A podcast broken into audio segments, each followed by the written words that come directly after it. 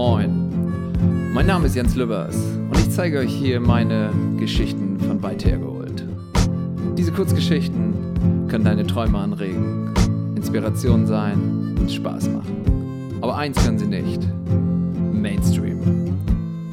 Ohne Verlagszensur kommt dieses Buch fern der breiten Masse, kompromisslos eckig und doch fein geschliffen, herzerwärmend direkt für euch gemacht. Wenn sie euch gefallen oder nicht, sagt es mir.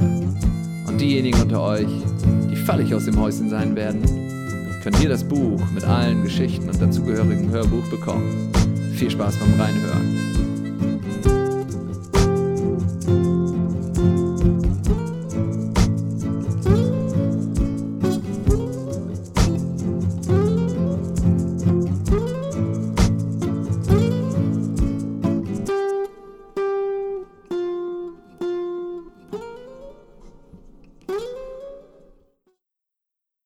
Von leckeren Austern, starren Possums und einem fantastischen Team von schwedischen Volleyballerinnen am Abel Tasman Track. Wir machen uns morgens früh auf, um in den Nationalpark zu kommen. Am Eingang treffen wir auf eine Gruppe gut gelaunter Parkranger in einer kleinen beschaulichen Hütte. Mit dem so typischen Hi Bro, how you doing? heißen sie uns willkommen. Sie weisen uns auf eine coole Route hin. Danach erzählt uns einer der Jungs, wie schön auch die Frauen in Europa sind. Ohne weiter darauf einzugehen, bezahlen wir den Eintritt und bekommen eine Landkarte. Danach packen wir kleine Rucksäcke mit Lebensmitteln, Campingausrüstung und Kleidung für einen Dreitages-Wandertrip. Fertig gepackt werden wir einige Kilometer mit einem Schnellboot Richtung Norden hochgefahren.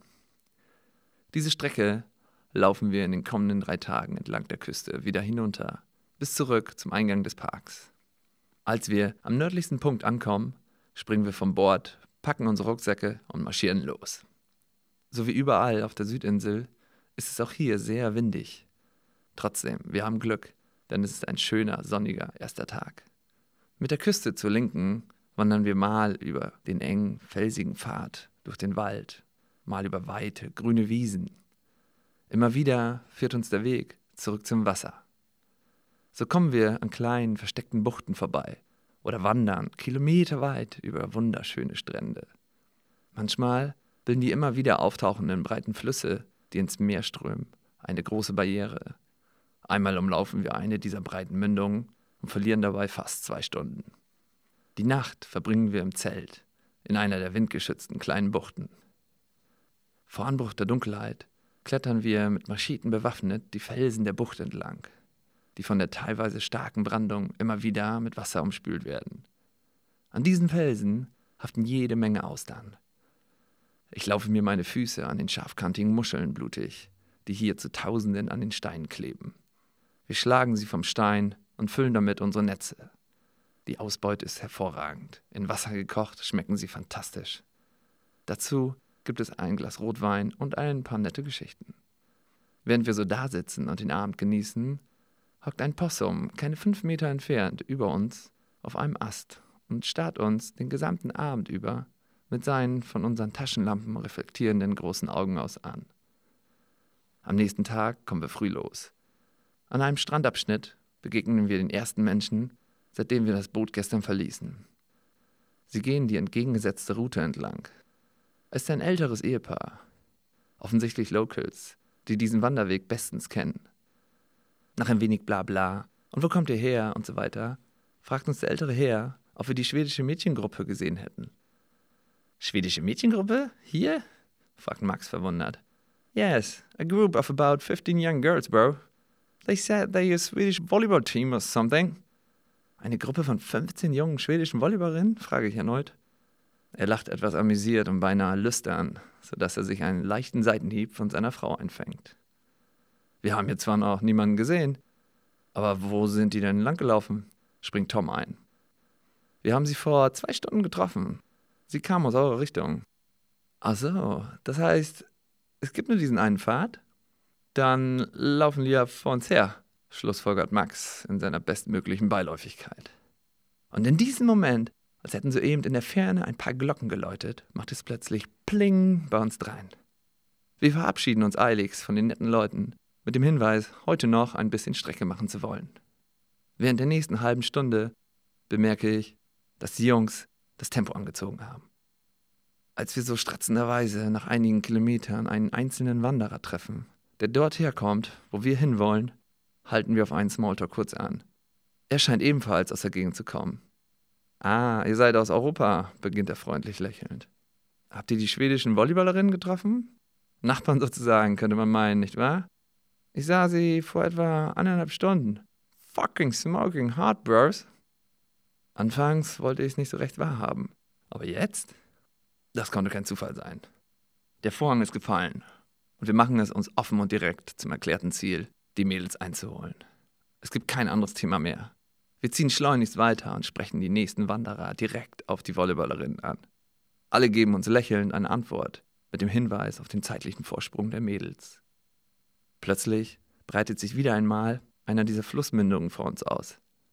Weder das Warten auf Ebbe noch der ungewisse Umweg sind Optionen für uns. Kurz entschlossen schnallen wir die Rucksäcke ab und halten sie uns über die Köpfe.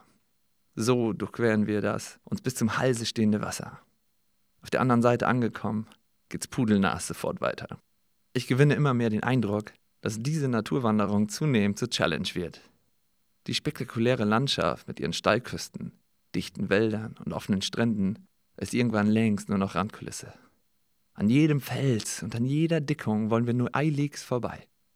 Etappe um Etappe, alles nur, um den Blick wieder frei zu bekommen auf die erhoffte Schönheit der Natur, die nicht um uns herum, sondern vor uns liegt. Wir spüren sie zum Greifen nahe und werden immer schneller. Der Pfad, der uns führt, ist schon längst nichts weiter als die Straße zu unserem Glück. Am Ende des zweiten Tages haben wir sie noch immer nicht erreicht.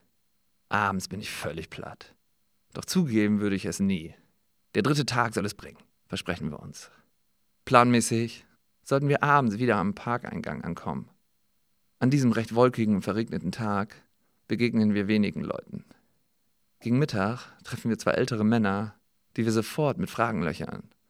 Sie lächeln uns an und geben uns ohne Zeitangaben zu verstehen, dass sie die Mädchengruppe vor kurzem erst gesehen haben. Im absoluten Marschschritt laufen wir weiter. Immer mit der Hoffnung, die Gruppe heute endlich einzuholen. An einem der glatten Felsen rutsche ich kurz aus und schlage mir mein Knie blutig. Aber was soll's, egal. Wir machen kurz Rast, schauen auf die Karte und erkennen, dass wir bald am Ziel sind.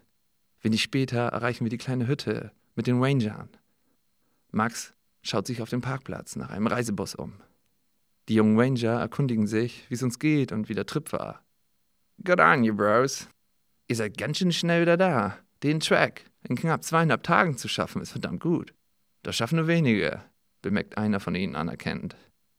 Ja, ja, sag mal, ist hier gerade eine Gruppe schwedischer Volleyballerinnen vorbeigekommen? frage ich ihn unumschweife. What? A Swedish Volleyball Team? wiederholt er meine Frage einmal. Danach wiederholt er sie nochmal. Diesmal aber so laut, dass selbst drei seiner Kollegen von draußen reinkommen. Ja, wo sind die hin? rufen wir drei gleichzeitig. In dieser Sekunde gibt es unter den Rangern kein Halt mehr. Zwei müssen sich vor Lachen fast aneinander festhalten. Sie gackern wie die Hühner und keiner bekommt auch nur ein Wort heraus. Irgendwann macht einer der Typen mit hochrotem Gesicht einen Schritt vor. Die Menschen von ihr lieben es, den guten Leuten vom alten Kontinent Geschichten von schwedischen Volleyballerinnen zu erzählen. Das ist ein absoluter Klassiker. Und ihr Jungs, ihr seid die besten Europäer, die hier seit langem vorbeigekommen sind. Das war Geschichten von weit hergeholt. Backpacking Stories von Jens Lubbers.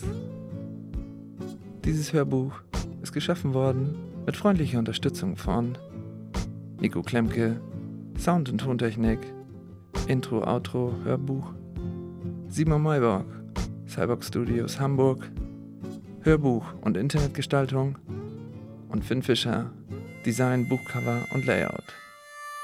Gesprochen von Jens Lübbers. Hamburg 2017.